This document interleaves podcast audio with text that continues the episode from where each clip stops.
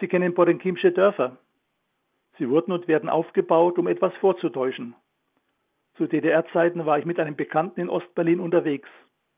An einer der breiten Straßen, auf der Staatsgäste vorbeifuhren, fragte mein Bekannter, fällt dir an den Häusern was auf?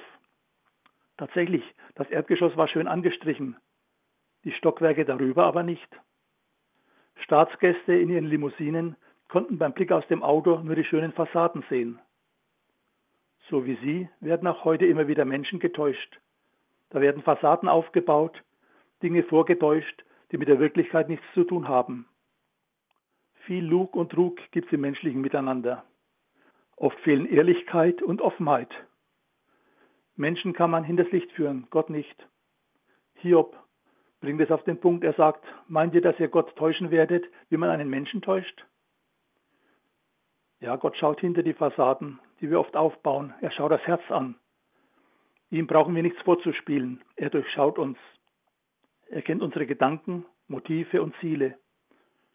Es wäre auch viel gewonnen, wenn wir den lächerlichen Spielen im Umgang mit unseren Mitmenschen aufhören und ehrlich werden würden.